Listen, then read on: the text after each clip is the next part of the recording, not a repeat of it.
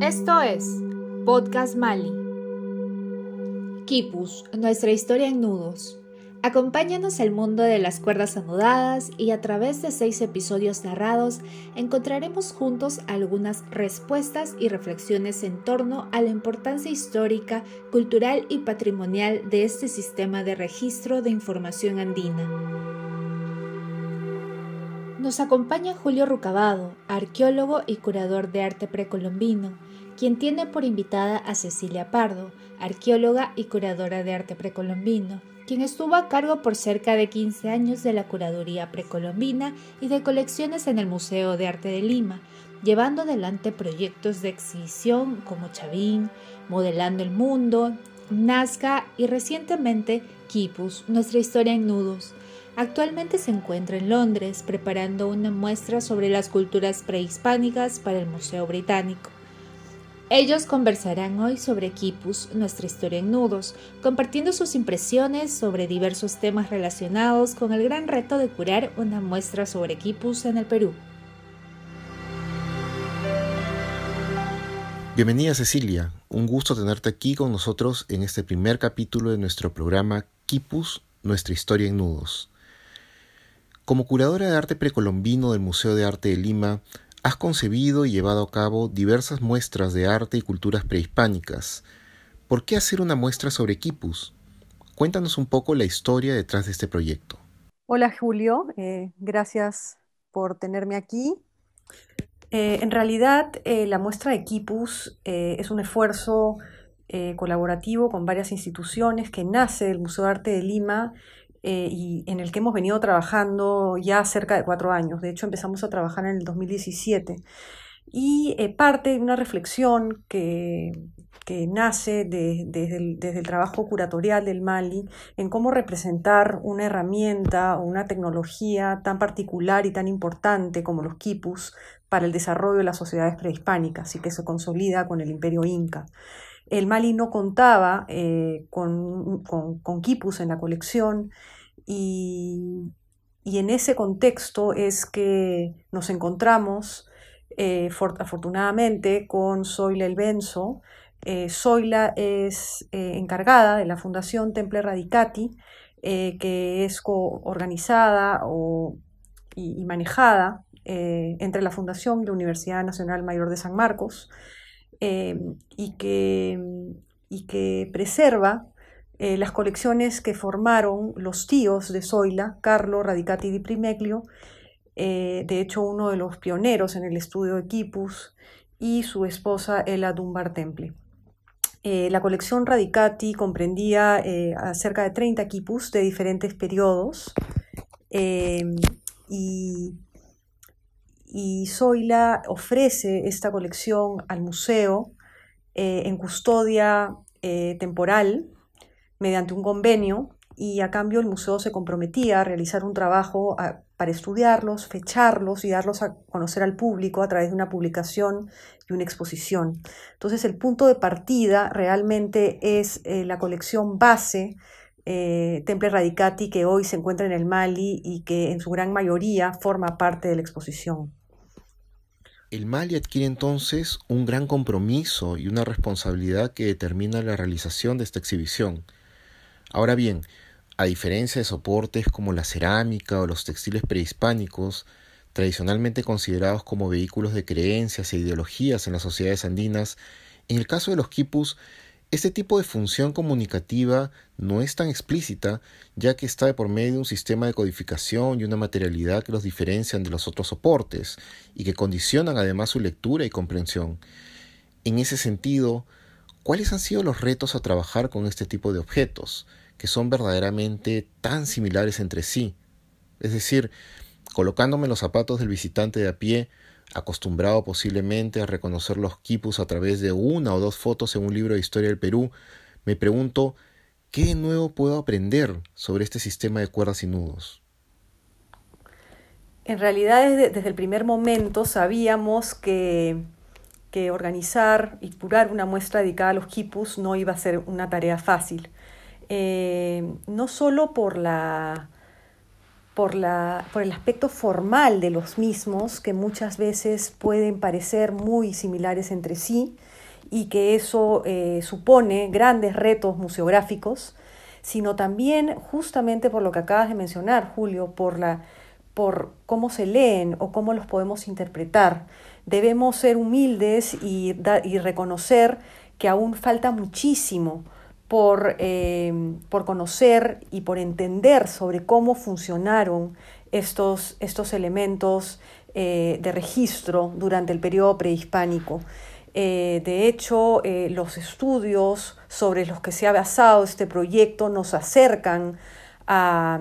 a entender eh, una, una, fracción pequeña de lo, que, de lo que me imagino serán los años y las décadas que vienen, porque esperamos que esta muestra realmente eh, pueda,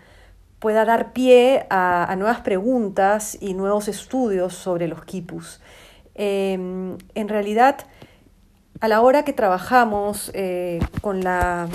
con la lista de objetos que queríamos incorporar, eh, que incluían básicamente eh, colecciones públicas, es decir, colecciones que se encuentran en museos, eh, como el Museo de Sitio de Pachacamac o el Museo Nacional de Arqueología, Antropología e Historia del Perú de Pueblo Libre o como el Museo de Sitio de Puruchuco o el mismo Museo Larco.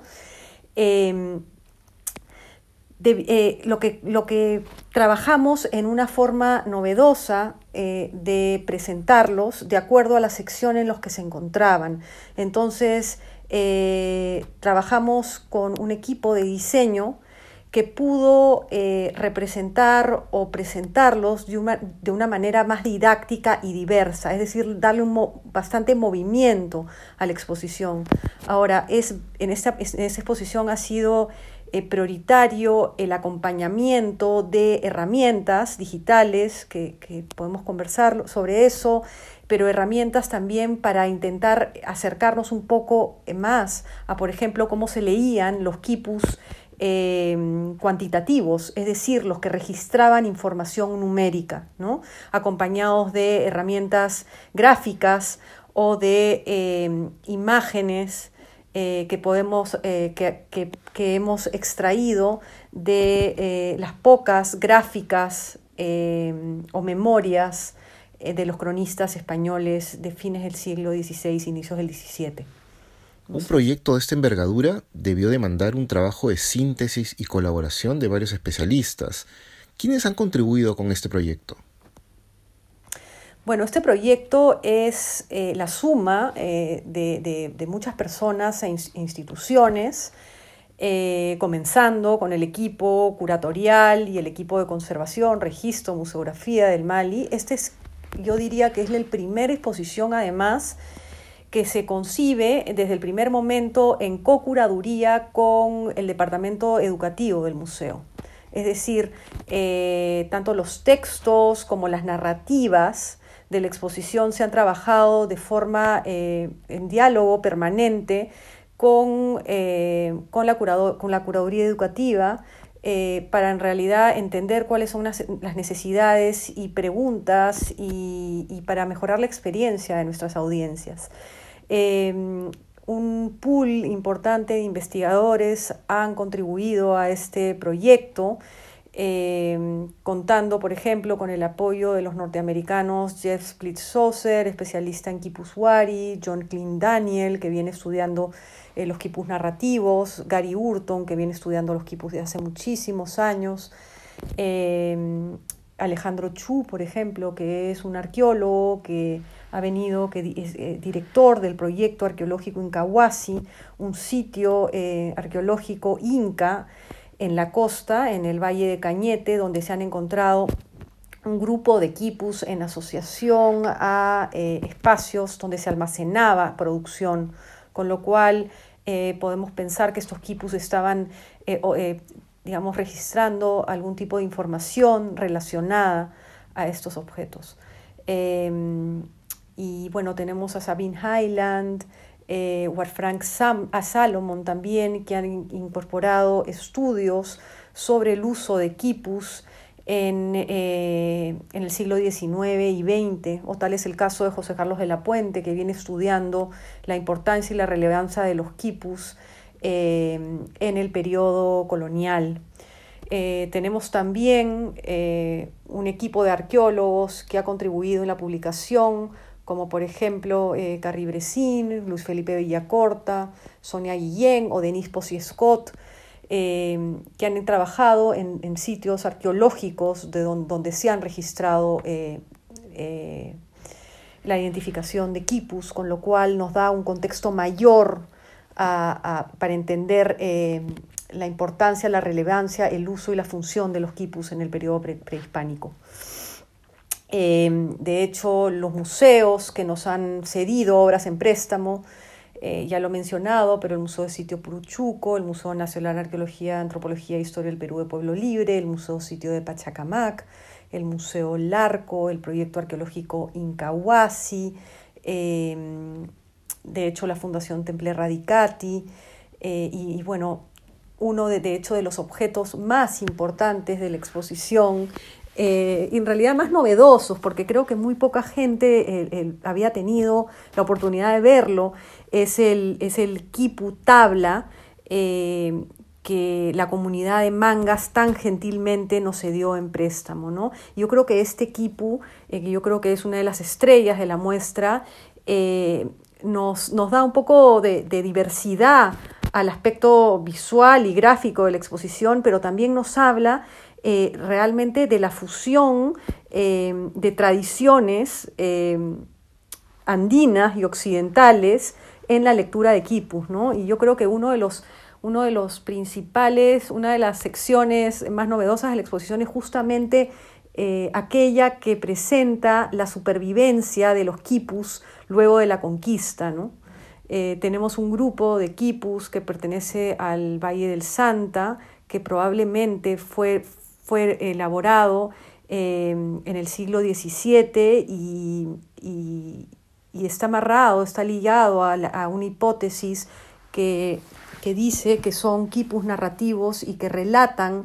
eh, lo, que, lo, que, lo que se puede leer en un documento colonial. Entonces, de nuevo, eh, cómo el quipu sobrevive a la colonia y cómo va cambiando en las funciones, pero se incorpora a la nueva sociedad y al nuevo contexto, ¿no?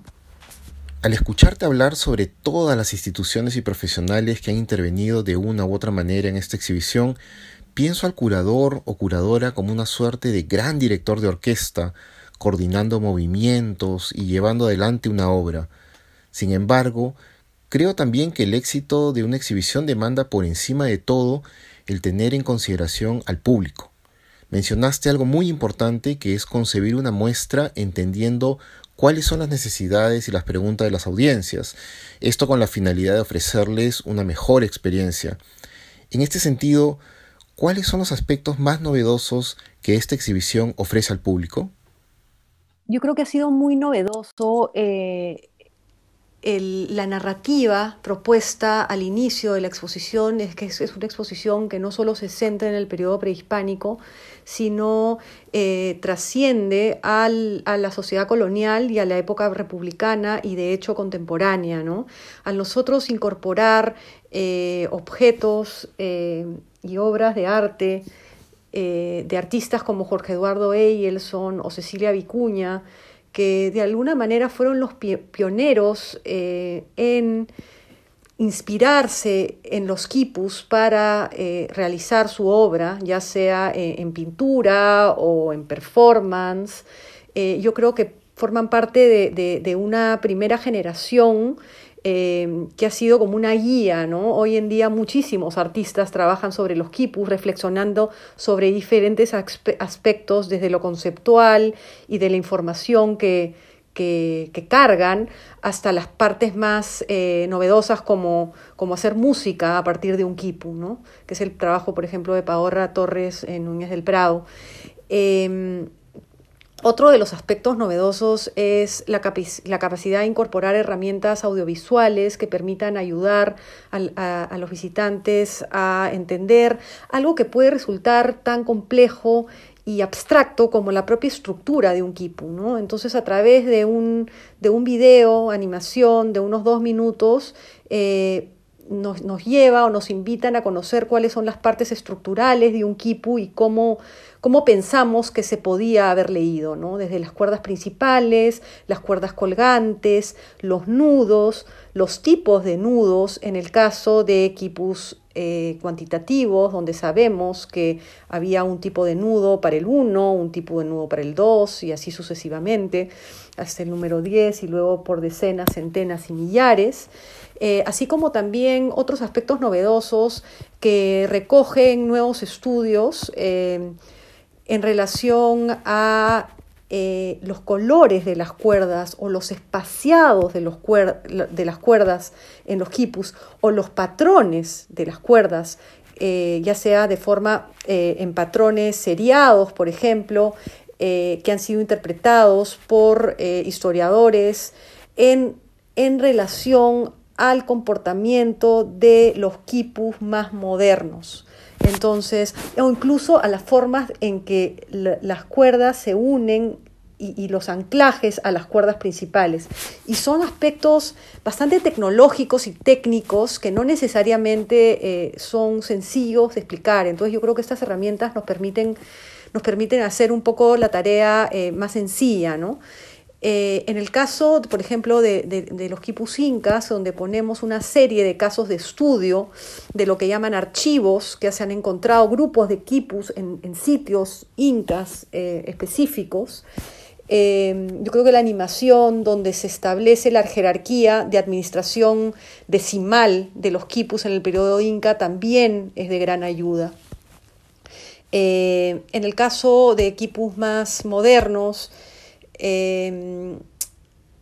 un aspecto muy novedoso, por ejemplo, es que aunque intentamos incorporar un quipu de gran envergadura que, data eh, de mediados del siglo XIX y que pertenece a la comunidad de Rapaz en las serranías de Lima, eh, en la región de Ollón, eh, sabíamos que iba a ser muy difícil conseguirlo. Eh, sin embargo, no queríamos dejar de representarlo. Es así que podemos incorporar un video muy, muy eh, importante y producido por Gabriela Yepes sobre una filmación que realizó en, hace muchos años, hace varias décadas, eh, sobre el trabajo de puesta en valor de ese equipo gracias al trabajo del de, historiador Frank Salomon, del equipo de conservación eh, de, los, de los quipus de la Imebamba, que pudieron poner este equipo en valor y de hecho hoy día forma parte importantísima de la comunidad como un elemento simbólico, eh, donde a pesar de que ya no es utilizado como eh, un elemento de registro, registra una memoria, ¿no? y esa memoria forma parte fundamental de esa comunidad. Y yo creo que esta muestra trae el aspecto vivo al objeto arqueológico y eso yo creo que la hace muy, muy, muy relevante, ¿no? Has mencionado narrativas históricas, hallazgos arqueológicos, reinterpretaciones artísticas, videos documentales, animaciones y una amplia variedad de tipos de quipus, todo esto respaldado además por una serie de investigaciones que han sido integradas por tu curaduría. Quisiera hacerte una pregunta un tanto difícil de contestar. ¿Cuáles son, a tu criterio, las piezas más destacadas de esta exhibición? Eh, sin duda una, pregunta complicada, eh, difícil, pero eh, yo creo que todas las piezas tienen un valor y, por algo están ahí, porque cumplen una función en la narrativa, pero desde el punto de vista arqueológico, si quieres, para mí son claves los kipuhuari, porque te dan el punto de partida y la base que va a eh, ser determinante en la expansión del uso de los quipus en el imperio. Y estos quipus que, si bien no, conocemos aún cómo eran leídos, porque obviamente no tienen una, una estructura decimal, eh, son estéticamente eh, muy valiosos, ¿no? Eh, tienen colores, tienen, tienen, cuerdas, tienen algunos nudos, y yo creo que ahí hay una ventana muy grande de trabajo para, para, los especialistas que están estudiando los quipus wari en este momento, ¿no? Otro de los quipus importantes, yo creo, son los quipus dobles que se encontraron en el sitio arqueológico de Incahuasi, que mencionamos hace unos, unos minutos. Eh, porque han sido interpretados como probablemente los, los pilares o las bases de lo que podrían haber constituido eh, quipus que registraban lo que entraba y lo que salía de un lugar, o por ejemplo lo que se debía o el crédito. Entonces, de alguna manera está ligado, podemos hacer conexiones con eh, sistemas financieros en, en hoy en día, por ejemplo, ¿no? Entonces, cómo las sociedades eh, trabajan con, con, sus recursos y cómo los cuantifican y cómo los cuidan y cómo los registran, ¿no? Eh, bueno, ya mencionamos el, el el Kipu tabla fantástico de Rapaz, de perdón, de Mangas, em, que es una pieza única en realidad, eh, desde su propia forma, ¿no? que es, es, es, una tabla que se usaba en una iglesia y que, y que tiene, en, en, digamos, eh, en, escrito los nombres de las personas que acudían a la iglesia y de, y de, y de los, y de la misma tabla salen eh, cordones que cuyo significado o interpretación habría estado ligada o relacionada a aquellos nombres, ¿no? Eh, Sabine Highland los viene estudiando, yo creo que es un kipu, es un, es, es un objeto clave en la exposición. Eh, otro de los objetos bastante novedosos es un kipu que pertenece a las colecciones del Banco Central de Reserva del Perú y es un kipu que, que ha sido interpretado y de hecho son cinco quipus eh, juntos, si no me equivoco, y hay un kipu que mantiene la secuencia Em, en, tres partes de las líneas, eh, de las 42 líneas imaginarias em, que formaron la base del sistema de seques, este sistema eh, político, social, administrativo, ideológico, ¿no? Eh, que está, digamos, ilustrado y documentado desde el periodo colonial y que tuvo una función importante en, en, en, el Cusco. ¿no? Yo creo que esos serían los quipus más relevantes, pero sin duda una pregunta difícil. Definitivamente, curar una muestra sobre quipus demanda un gran trabajo en equipo, que encontró afortunadamente, una vez más en el equipo del Museo de Arte de Lima, su mejor oportunidad para ver la luz Especialmente en estos momentos tan difíciles para nuestro país y el mundo, creo que apostar por la educación a través del arte, la cultura y la historia es contribuir a seguir formando ciudadanos, de encontrar la oportunidad para observar detenidamente algunos objetos como los quipus de Incahuasi o Puruchuco, la tabla quipu de Mangas o los quipus de Tupicocha y darnos cuenta de que el pasado, al igual que nuestro patrimonio, lo construimos, valoramos y defendemos hoy. Gracias Cecilia por acompañarnos en este primer capítulo de nuestra serie Kipus, nuestra historia en nudos. Los invitamos a ustedes a seguir la programación virtual del Mali y mantenerse informado con más contenidos de interés a través de sus redes sociales.